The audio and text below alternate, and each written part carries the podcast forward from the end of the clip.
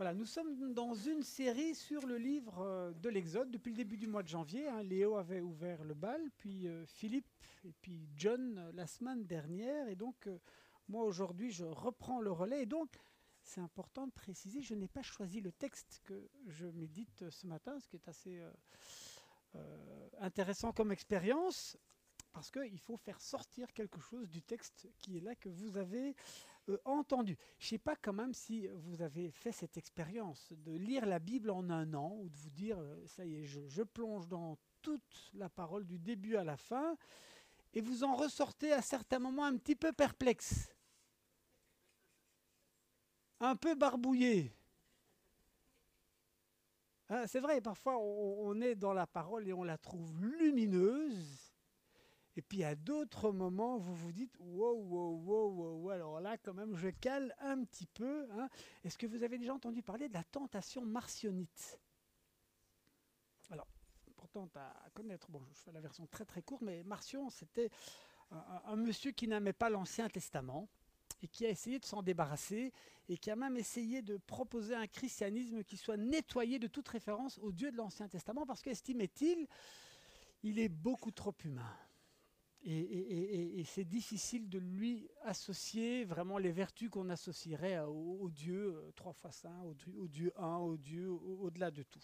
Et donc cette tentation martionnite, hein, l'Église y a toujours été confrontée à ce martion qui a été considéré plutôt comme un, comme un hérétique.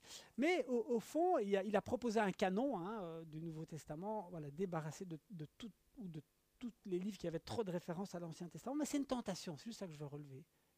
Que faire avec cet Ancien Testament? J'ai déjà entendu des, responsables d'école du dimanche qui me disaient, pas nécessairement ici, mais en général, on ne devrait plus partir ou approfondir ces textes de l'Ancien Testament.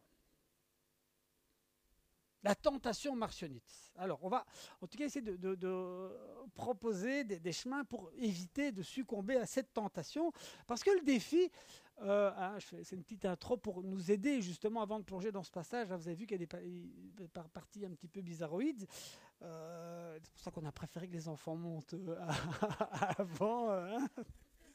On parle du sexe de Moïse. Bon, voilà, c'est pas habituel de- d'entendre ces mots, mais voilà, c'est dans le texte, on, va explorer. Mais le défi, quand même, c'est ce que j'ai envie qu'on on puisse entendre, c'est que le défi quand on aborde ces textes de l'Ancien Testament, c'est de trouver la bonne clé. On appelle ça la, clé herméneutique.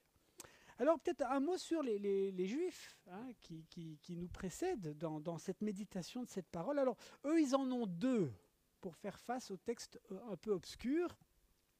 La première, clé, c'est le dialogue herméneutique. C'est-à-dire que quand il y a un texte, d'ailleurs c'est valable pour tous les textes de la parole, ah ben, on dialogue et chacun donne son avis. Et quand vous lisez le Talmud, par exemple, qui est un recueil, on dit de la tradition orale, mais c'est au fait un, rassemblement d'échanges entre des grands rabbins qui commandent des passages difficiles.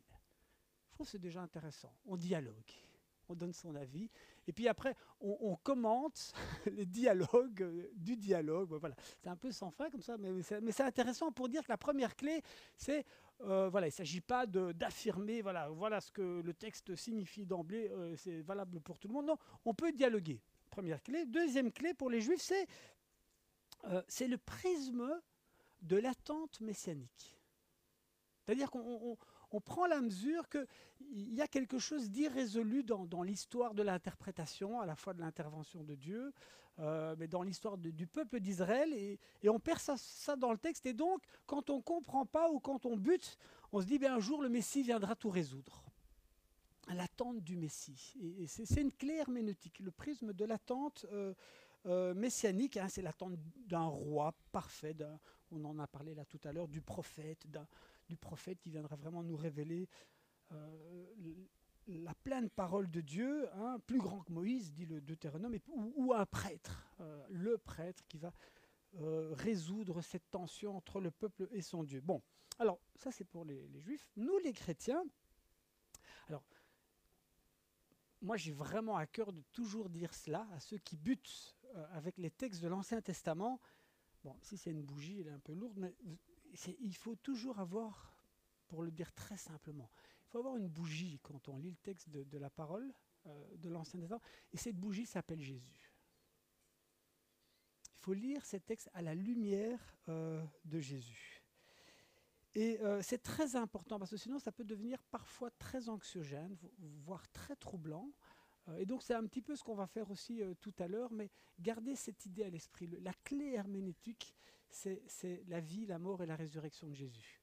Et là, tout peut s'éclairer. la parole peut totalement s'éclairer. Et on la médite. La parole, ça j'aime beaucoup ce terme, on médite.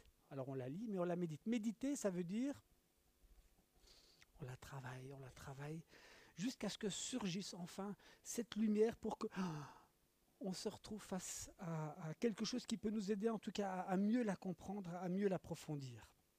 Et donc, il ne faut pas avoir peur de certains textes. Euh, d'accord?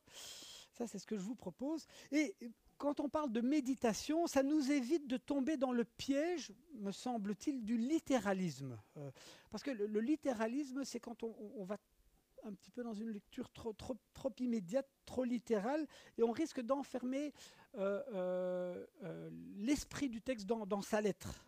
et alors on a une vision de Dieu un peu trop immédiate, et donc parfois déformée, et donc ça génère de l'anxiété mal placée. Et qui dit anxiété qu'on a, ben on, la fait rejaillir sur les autres. voilà, donc le littéralisme est, toujours euh, un, danger. Et donc, on va essayer voilà, de, lire ce texte. Et je, le dis là pour l'intro, euh, tant pis pour ceux qui ne seront pas là les dimanches prochains, mais c'est valable pour tous les textes qu'on va encore approfondir. On est barbouillé quand on lit l'Exode. Hein. Euh, c'est vraiment parfois, mais comment est-ce possible? Mais il faut creuser, il faut approfondir à la lumière de Jésus. Alors, important aussi quand on lit l'Exode notamment, c'est que ce sont des récits qui réinterprètent des événements de l'histoire pour leur insuffler une perspective euh, théologique, perspective euh, spirituelle. On sent quand on lit la Genèse, l'Exode, que ce sont des textes très travaillés, retravaillés. On, perçoit même oups, pardon, des, couches euh, voilà, rédactionnelles, mais c'est vraiment le fruit de, la méditation du, peuple d'Israël sur des, des, événements extrêmement euh, tragique pour une part, on, en a déjà parlé, mais comment Dieu va être capable de sortir son peuple, ce petit peuple d'entre les nations, tout vulnérable qu'il est, un peuple de bergers, on, a dit, comment va, va le sortir d'un système d'emprise absolument phénoménal? Le pharaon qui est décrit euh, dans le livre de l'Exode, c'est une des pires figures dictatoriales qu'on trouve dans la Bible. C'est imaginer comme ça un, j'allais dire un ogre, mais une figure comme ça qui va complètement vous écraser, vous écrabouiller. Alors, quand on parle des dictatures en général, quand on regarde l'histoire de l'humanité, il y a de nombreux systèmes euh, d'empires extrêmement oppressifs. Et, donc, on, a plein d'exemples dans l'histoire. Mais voilà que ce petit peuple tout humble va se retrouver euh, soumis à un système d'emprise. Et comment Dieu va arracher ce peuple en le sauvant de cette euh, emprise. Alors, nous, on lit évidemment ces passages, mais nous aussi, parfois, nous faisons face à de l'injustice, à des systèmes politiques oppressants. Pas trop encore aujourd'hui, mais on ne sait pas ce qui nous attend dans les années à venir. En tout cas, on sait que dans de nombreux pays, il y a des gens qui vivent, qui sont victimes. On ne s'imagine pas, nous, ce que ça peut vouloir dire que de se retrouver victime d'un système euh, euh, oppressant. Mais ça peut être aussi parfois à une plus petite échelle se retrouver dans une situation professionnelle où vous êtes face à un bourreau, à un patron qui vous écrase, qui vous humilie, qui, qui, a, les éléments pour vous détruire, parce qu'il sait que peut-être vous avez peur de perdre votre boulot. Vous voyez ce que je veux dire? Il y a les systèmes à grande échelle et puis il y a les systèmes d'emprise à, la mesure de, nos vies. Ça peut être aussi dans une famille se retrouver avec une figure paternelle ou maternelle vraiment écrasante, destructrice ça peut parfois être la réalité de nos vies. Et alors sur une échelle de 0 à 10, hein, il ne s'agit pas seulement d'imaginer euh, le pire, mais voilà, chacun on a notre histoire où on a été peut-être aussi abîmé, détruit, ou alors même dans le couple. En lisant l'Exode, nous sommes nous aussi invités à nous demander comment Dieu parfois peut nous sortir de situations d'extrême oppression. Et le Dieu qui se révèle dans l'Exode, c'est le Dieu qui libère, qui vient nous chercher. Voilà, voilà le, la, parole que, que nous méditons pour entrer dans une vie nouvelle. Voilà, et j'arrive à la fin de l'introduction. non, non, je ne serai pas trop long. Mais euh, euh, derrière ces batailles, voilà, ça date de, point ici, c'est ça qui va être terrible. C'est important pour qu'on prenne la mesure de... Ça va être terrible, la bataille qui va se jouer dans l'Exode. Vous savez, c'est quoi la bataille la plus complexe? C'est la bataille pour le pouvoir. Petite échelle, dans nos petites vies, ça se passe comme ça, comme à grande échelle. On me dit souvent à la maison, Luc ou papa, tu es trop agité. C'est vrai que dès que je sens des inquiétudes monter en moi, ou des angoisses parfois, mon réflexe va être le contrôle. Pour circonscrire euh, cette angoisse ou cette inquiétude. La bataille pour le pouvoir, le contrôle. D'une part, le contrôle, le pouvoir, et d'autre part, le défi, c'est d'apprendre mais papa ou Luc, lâchez prise, fais confiance, prends ta part, mais lâche. C'est toujours la même histoire. Mais ceci à petite échelle ou à grande échelle. Oui. Alors, le, pasteur, tout ça, quand on n'est papa ou mari, on n'est pas meilleur que les autres. Merci. Euh, oui, je précise qu'on est tous logés à la même enseigne.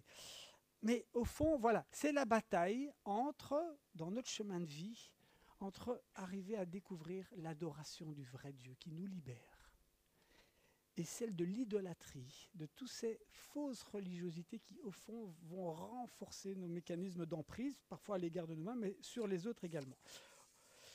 Voilà, voilà. Nous allons aborder toutes ces questions avec euh, les, aujourd'hui et les prochains euh, chapitres. Alors, premier élément. Ah oui, il n'y a pas de PowerPoint aujourd'hui, tout se passe euh, avec moi. Alors, je vous lis le premier verset c'est vraiment très très fort. La force des mots. Le Seigneur dit à Moïse, va retourner en Égypte car ils sont morts, tous ceux qui en voulaient à ta vie. Moïse prit sa femme et ses fils et les fit monter sur des ânes. Ce n'est pas une image de, grande puissance. Il y en a d'autres qui sont arrivés sur des ânes. Hein. Peut-être que ça vous fait penser à quelque chose. Jésus notamment qui entre à Jérusalem, monté sur un âne. Et retourne en Égypte. Et alors, nous lisons, Moïse prit le bâton de Dieu. Le bâton de Dieu. Vous vous souvenez, John, la semaine dernière Le bâton qui symbolise tout ce que Dieu va révéler euh, à Moïse. Alors, ce n'est pas anodin, évidemment, ce, bâton, Moïse, qui, vous avez vu Le Prince d'Égypte, ce magnifique film, je trouve, où on voit Moïse avec son bâton. Le bâton de Dieu. Alors, le bâton, c'est l'image de la force de Moïse qui va faire face à la puissance et à la violence du Pharaon.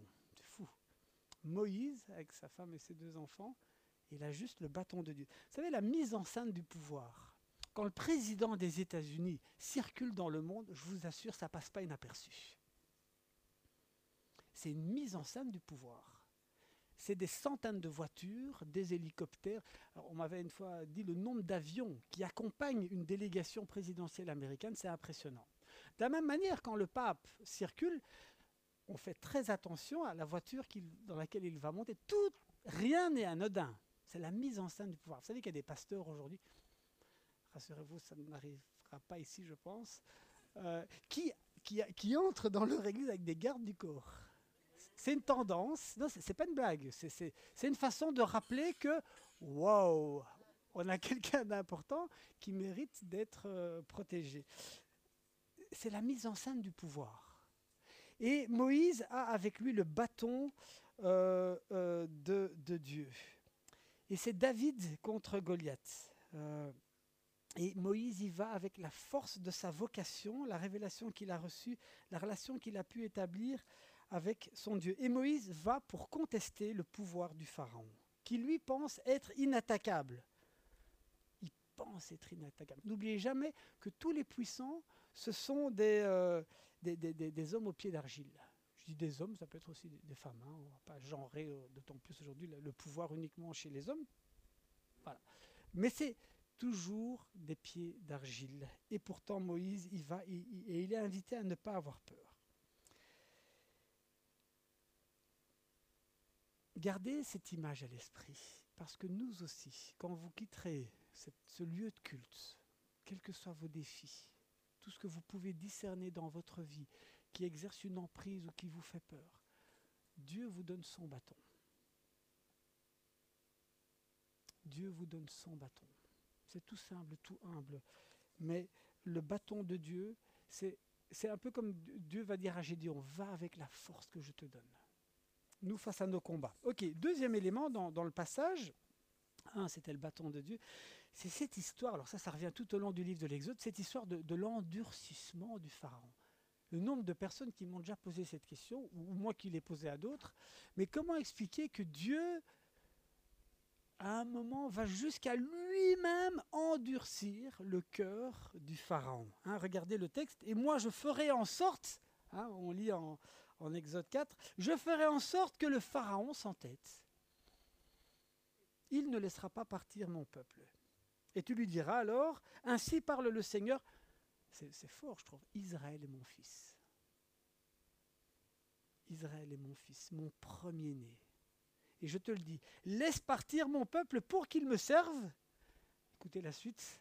Et si tu refuses de le laisser partir, c'est Dieu qui parle, je vais tuer ton fils, ton premier-né. Alors là, la guerre est déclarée, quoi. C'est sûr qu'avec ce discours-là, ça risque pas de bien se passer. Hein. N'imagine pas un pharaon qui dit Oups, je m'incline devant le Seigneur trois fois ça dont il me parle. Non. Comment le pharaon va-t-il réagir? Vous vous en doutez, on le verra mais ça va être terrible. La bataille va, va prendre une allure cosmique.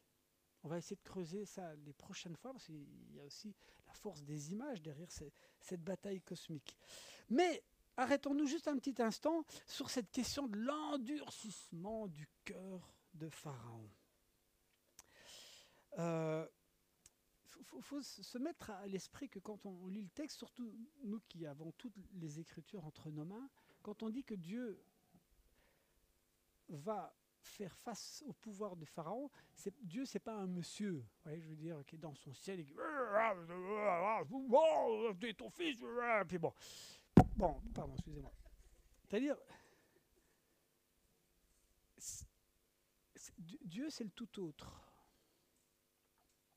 C'est le Dieu un, le Dieu de tout l'univers qui se révèle à Israël et qui va contester toutes les fausses représentations de Dieu, toutes les fausses idoles, tous les faux pouvoirs. Alors il faut savoir qu'en Égypte, pour ceux qui ont déjà été en Égypte, c'est un pays où l'image toute une série de divinités est très très forte. Le, pouvoir du pharaon, c'est pas juste son petit ego, c'est tout l'équilibre de son pays qui en dépend. C'est sa possibilité pour lui d'avoir accès aux forces vitales de l'univers et il les maîtrise de sa main et il a, droit de vie ou de mort sur qui que ce soit au, nom de, cette vie dont il pense être le, dépositaire. Et, donc cette confrontation entre Moïse et le Pharaon, c'est une confrontation entre le, vrai Dieu et, toutes les idoles. Vous savez, l'idolâtrie, au fond, ça, débouche sur quoi? Ça débouche sur de l'emprise. Et quand on, se tourne vers une, idole, une fausse représentation à Dieu, représentation de Dieu, c'est valable encore aujourd'hui, c'est toujours cette recherche au fond de la puissance, du pouvoir, du contrôle sur sa vie. Et quand on médite les Écritures, nous sommes invités à découvrir qu'avec Dieu, ça ne se passe pas comme avec les idoles. On entre dans une autre démarche de confiance, d'attente, où le temps est beaucoup plus long que juste celui de l'immédiateté de l'idole. Et donc, ça c'est l'élément le plus important, c'est que Dieu va surtout, ou la démarche de Moïse avec la façon dont il va révéler Dieu, il va révéler toutes ces fausses représentations euh, de la religion, et Dieu va révéler au fond l'endurcissement de Pharaon. Et admettons que nous aussi, mettez-moi un peu sous pression dans une situation qui me mettrait en danger de vie ou de mort, ou admettons si vous touchiez à mes enfants, ce que j'ai de plus vital, hein, je risque d'avoir un réflexe qui, va être animal, qui, va révéler au fond comment est-ce que je peux me comporter dans une situation euh, d'insécurité euh, totale. Notre endurcissement, si Dieu réellement à un moment veut entrer dans notre vie avec ce qu'il est, avec toute sa bienveillance, elle va révéler en moi quelque chose qui fait que je n'ai pas envie justement de perdre le contrôle, de perdre le pouvoir. Dieu au risque de l'histoire, Dieu au risque de notre humanité, Dieu face à nos endurcissements, pourrait se dire en regardant le livre de l'Exode qu'on a tous un, un pharaon en soi qui est vraiment une figure du péché, une figure du mal. Comme on a tous un pharaon peut-être autour de nous. Comme on, peut se retrouver avec des pharaons, hein, comme décrit à l'échelle euh, politique. Et quand Dieu parle du fils bien-aimé, je vais tuer ton fils bien-aimé, c'est comme si à un moment Dieu vient nous titiller sur ce que... C'est le seul terrain où on peut être révélé à nous-mêmes là où on a le plus précieux. Abraham va faire l'expérience aussi quand Dieu va lui dire, donne-moi ton fils. Et au fond, l'histoire d'Abraham, alors c'est un langage évidemment qui pour nous est, difficile à, entendre, l'idée du sacrifice humain qui, est complètement euh, horrible, mais au fond c'est un langage de l'époque pour dire quelque chose d'essentiel et d'universel. C'est est-ce que tu es capable de lâcher prise lâcher ton contrôle sur ce que tu as de plus précieux? Au fond, c'est là où Dieu voudrait euh, nous entraîner. On le voit, on peut lire l'histoire de l'humanité à travers le prisme euh, de ce récit. Et Dieu nous dit à chacun, chacune, et c'est pour ça qu'on est là aussi, si tu veux te retrouver réellement au centre, on va y arriver tout à l'heure, dans l'œil du cyclone, où au fond tu n'es plus happé par l'agitation, tu dois être capable d'accepter que tu n'es pas Dieu, que tu ne peux pas contrôler. Et tu dois consentir à, ce que Dieu soit Dieu dans ta vie. Mon papa me disait régulièrement, il y avait cette phrase, Luc, on ne se moque pas de Dieu. C'était pas tant pour me faire peur que pour me rappeler que voilà, Dieu, c'est pas mon pote. On, est au cœur, au fond, de, ce à quoi on voudrait tous, l'une ou l'autre, avoir accès pour pouvoir survivre, le pouvoir, le, contrôle. On ne se moque pas de Dieu, est saint. Et il nous invite à lui laisser toute la place. Voyons le, texte suivant. Euh, euh, le fameux texte un peu bizarroïde, hein, pendant le voyage, parce qu'on parle du pharaon, mais Moïse, ce ne sera pas non plus évident pour lui. Euh, pendant le voyage, au campement pour la nuit, le Seigneur s'approcha de Moïse et chercha à le faire mourir. Alors Séphora prit un caillou tranchant, coupa le prépuce de son fils et en toucha le sexe de Moïse en lui disant Ainsi tu es pour moi un époux de sang. Alors le Seigneur s'éloigna de Moïse.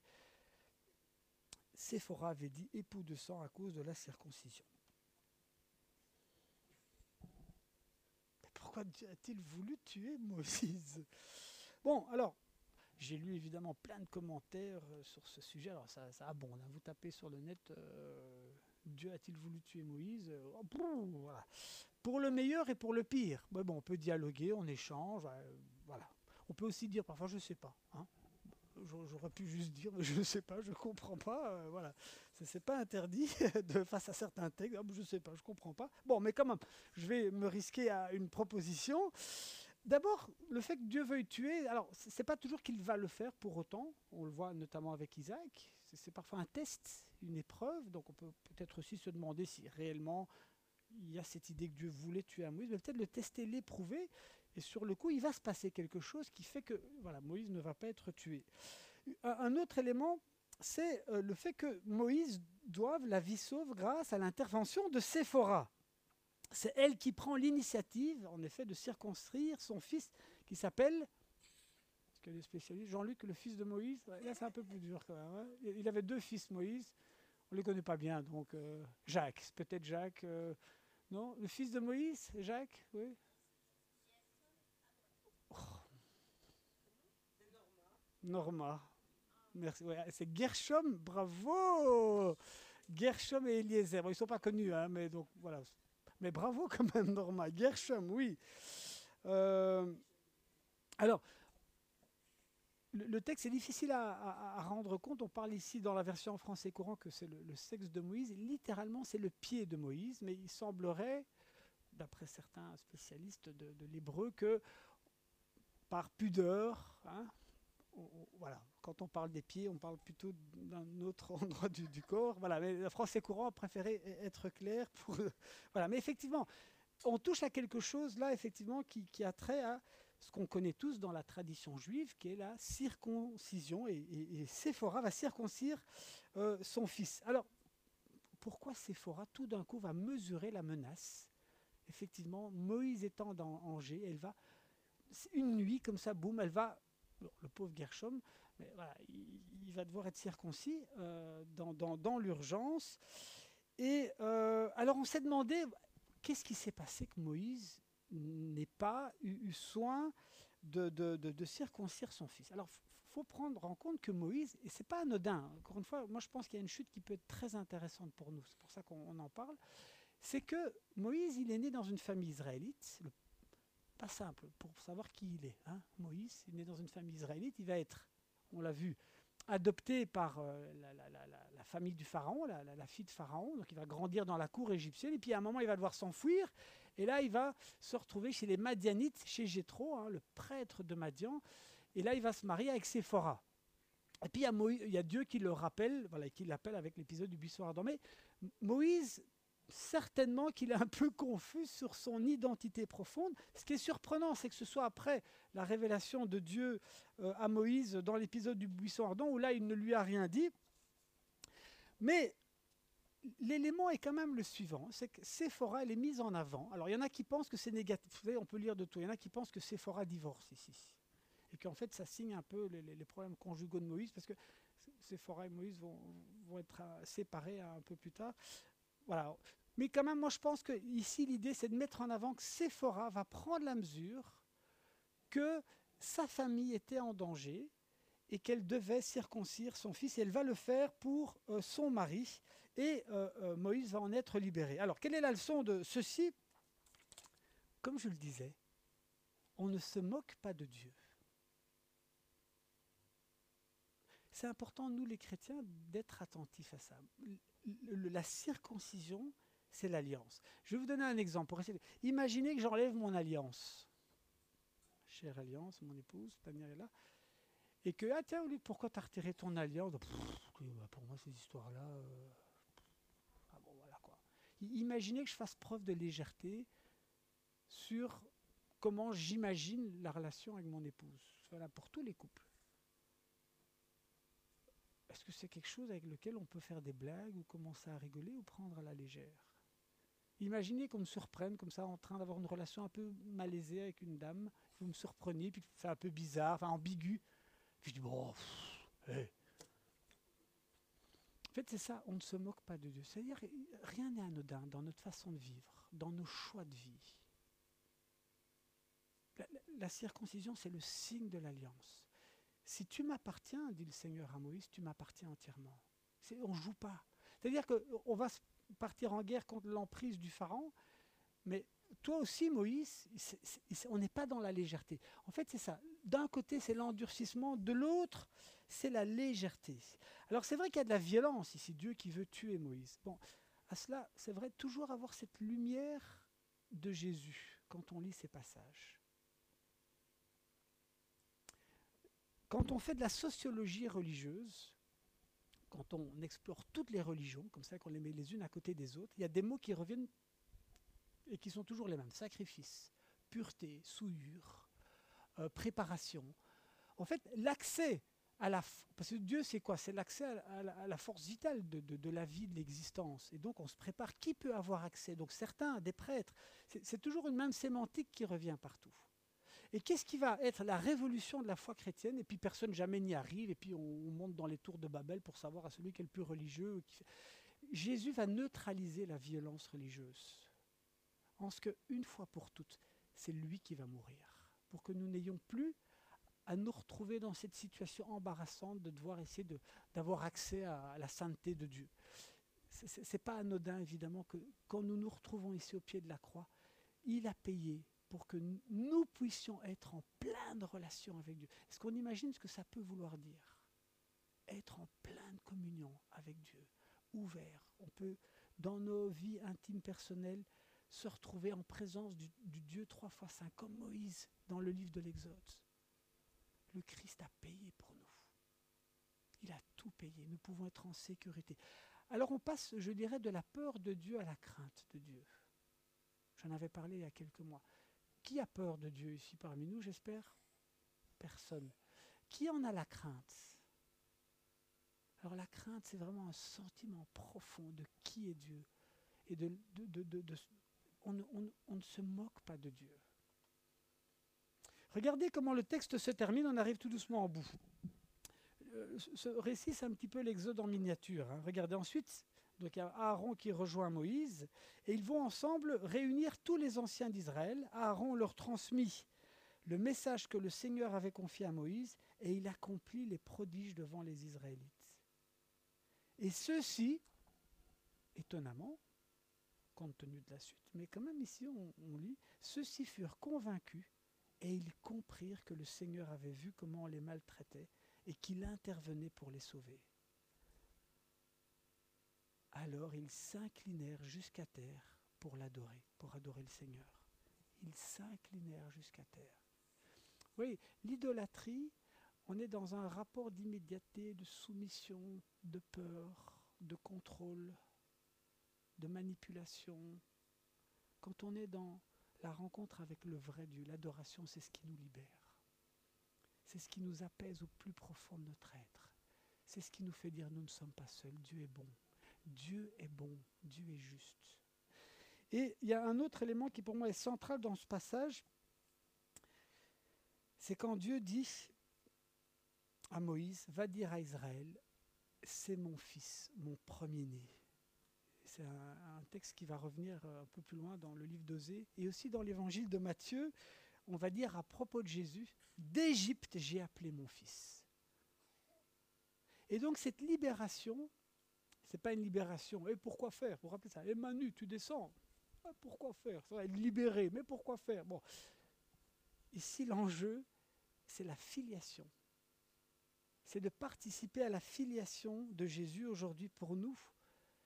Et dans Matthieu, on voit c'est Dieu avec nous. Dieu avec nous. Tous ses fils. C'est qui nous? Nous, ce n'est pas tout le monde. C'est la communauté des justes. C'est la communauté des humbles. C'est la communauté qui met leur confiance dorénavant en Jésus-Christ. Lui, le humble. Ce sont ceux qui résistent à, toute forme d'emprise et qui veulent marcher avec le Seigneur libre au milieu de, de tous les systèmes d'emprise. Et donc c'est ma conclusion. Nous sommes invités, nous aussi, à être fortifiés par l'Esprit Saint en Jésus-Christ, pour que nous puissions nous aussi être des fils et des filles à la suite du Fils, pour incarner cette nouvelle façon d'être libre au milieu de toutes les contingences de notre monde.